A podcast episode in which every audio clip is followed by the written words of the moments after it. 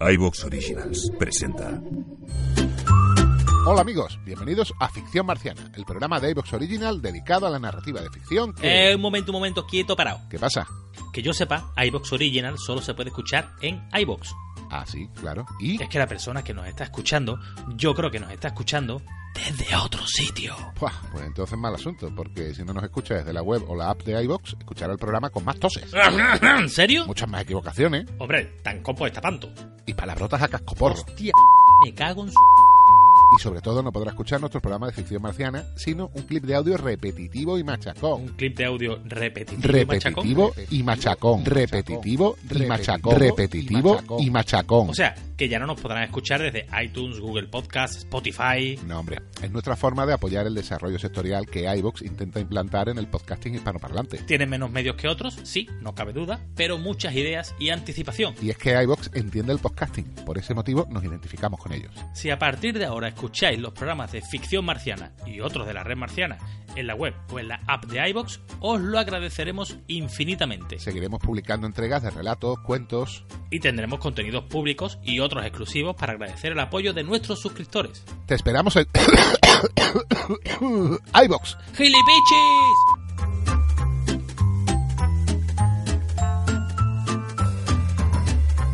La Red Marciana presenta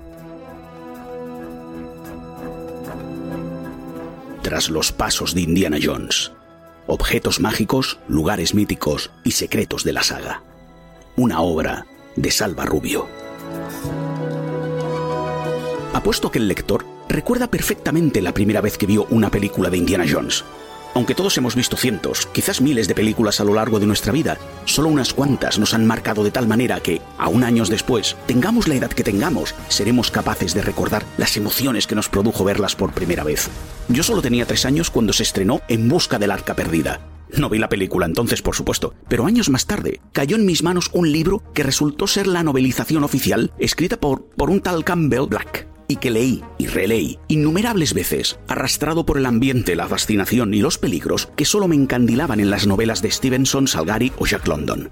En cuanto a Indiana Jones y el Templo Maldito, ya tenía seis años en el momento del estreno, pero tampoco pude verla en el cine, y menos con la polémica que desató por oscura y violenta, que llevó a que en Estados Unidos, por recomendación de su director, se creara la categoría PG-13, similar a no recomendada para menores de 13 años, historia que cuento en este mismo libro.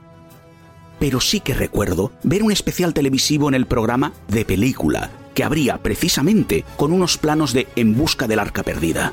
En ese capítulo se hablaba del film y se mostraban escenas como los niños esclavos de las terribles minas o el corazón arrancado por Mola Ram, que, como muchacho impresionable, ya me asustaron lo suficiente. Tampoco podré olvidar cuando, ya con 12 años, me colé con mi hermano y una marabunta de niños en el cine del Centro Cultural del Barrio para ver a Indiana Jones por primera vez en la gran pantalla, acompañado por Sean Connery en Indiana Jones y la Última Cruzada. A mí, como a tantos chavales, adolescentes y luego adultos de entonces, esos misterios y aventuras, el carisma y toda la cultura que había detrás me influyeron durante años. Además de tantas otras historias del más famoso arqueólogo, a las que llegué con los cómics, los videojuegos y las novelas que George Lucas y Steven Spielberg inspiraron. Así pues, cuando mi editora, Vicky Hidalgo, me invitó a proponerle una idea para escribir un libro sobre alguna película o saga que me interesara, se me iluminó el rostro como si la misma arca de la alianza se hubiese abierto ante mis ojos. Tenía que ser sobre Indiana Jones.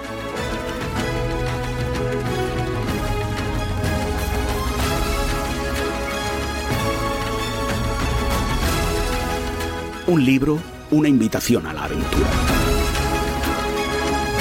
Vivimos en una era que podría considerarse contraria al misterio. La ciencia, la tecnología, Internet y las redes sociales ponen a golpe de clic todo aquello que antes requería hurgar en las librerías de viejo, en bibliotecas polvorientas o en tratados amarillentos. No puedo evitar recordar la primera vez, hace muchos años, antes de su digitalización, que visité la Biblioteca Nacional de Madrid y nunca olvidaré cómo abrir cada fichero y buscar manualmente cada ficha, entregarla a la biblioteca y recibirla en la vasta y majestuosa sala de lectura parecía el preludio a una aventura de verdad. Por eso mismo, creo que, aún hoy, un libro es el símbolo del misterio, La portada promete respuestas. El pasar de las páginas es como levantar velos, leer párrafos, notas y capítulos es descifrar jeroglíficos y darles forma en nuestras mentes e imaginaciones. Por ello, espero que un libro sobre Indiana Jones sea para el lector una aventura, la de querer saber más, la de lo oculto y lo insondable, la de aprender sobre uno mismo. Para mí, sin duda, lo ha sido. Los dejo en buena compañía.